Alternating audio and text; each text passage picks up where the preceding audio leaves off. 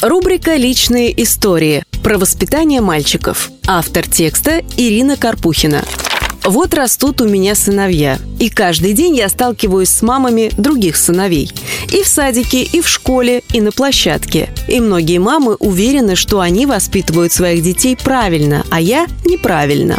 И вот я хочу рассказать, что я думаю и как я делаю. Объяснить, с какой целью моему ребенку разрешается или запрещается то или другое действие. Мы сами портим своих детей. Мы делаем так, что мальчики боятся испачкать руки, боятся драться, избегают сложностей. Мы, мамы. Что я слышу каждый день? «Сыночек, не трогай, это грязное, зайчик, не лезь, упадешь. Не ходи туда, там скользко, не лезь высоко, не играй с ним, он дерется».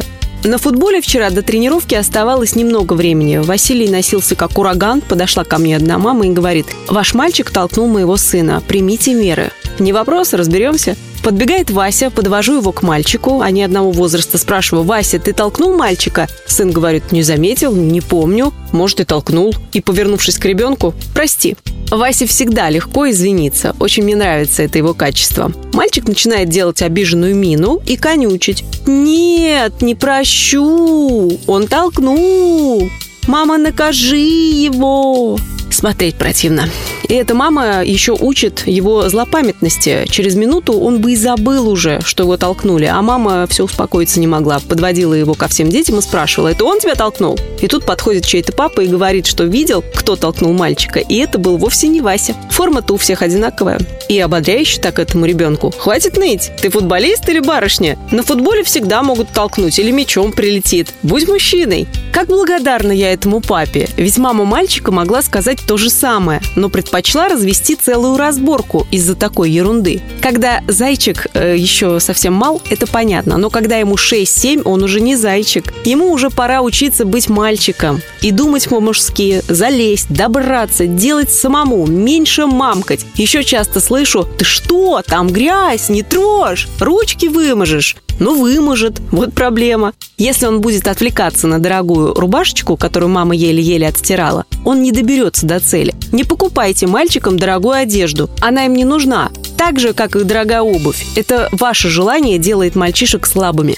Вот есть у меня в классе ученик. Чистюля, не приведи бог. Руки моет перед едой всю перемену, на несколько раз, боится микробов, иногда даже поесть не успевает.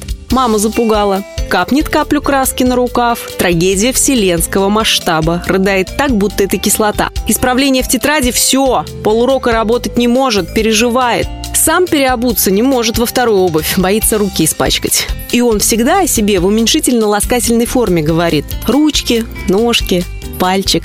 Вы представляете? Четвертый класс. Перчатки ему мама надевает, а он только пальцы растопырит и еще поторапливает. Скорее, мне жарко. Понятно, что и на уроке от него только и слышно. Помогите, я не могу. Нужно создавать мальчишкам контролируемые сложности. И лучше, если это будут делать папы или тренер. Пусть учатся побеждать свой страх. Пусть учатся защищать девочек, маму и ботаников. Пусть учатся побеждать. Пусть помнят, для кого они побеждают. Мальчикам нужен пример. Окружите их достойными, сильными учителями. Потратьте на их поиски время, деньги, и вы не пожалеете. Я где-то уже писала. Функция мамы – беречь, жалеть, любить, обнимать, целовать, выражить, успокаивать, шептать, уговаривать. А вот наказывает, если надо, а иногда прям надо, пусть папа. Не ругайте. До 5-6 лет э, ребенка легко отвлечь. Но в каком-то возрасте мальчик начинает уже пользоваться тем, что он рядом с матерью, и наглеть. И в этот момент его надо от себя оторвать и привлечь к воспитанию отца. И тогда в нашей стране вырастет поколение настоящих, сильных, ответственных мужчин. И нам, их матерям и их женам будет легко за их широкими сильными спинами. Подписывайтесь на подкаст, ставьте лайки и оставляйте комментарии. Ссылки на источники в описании к подкасту. До встречи!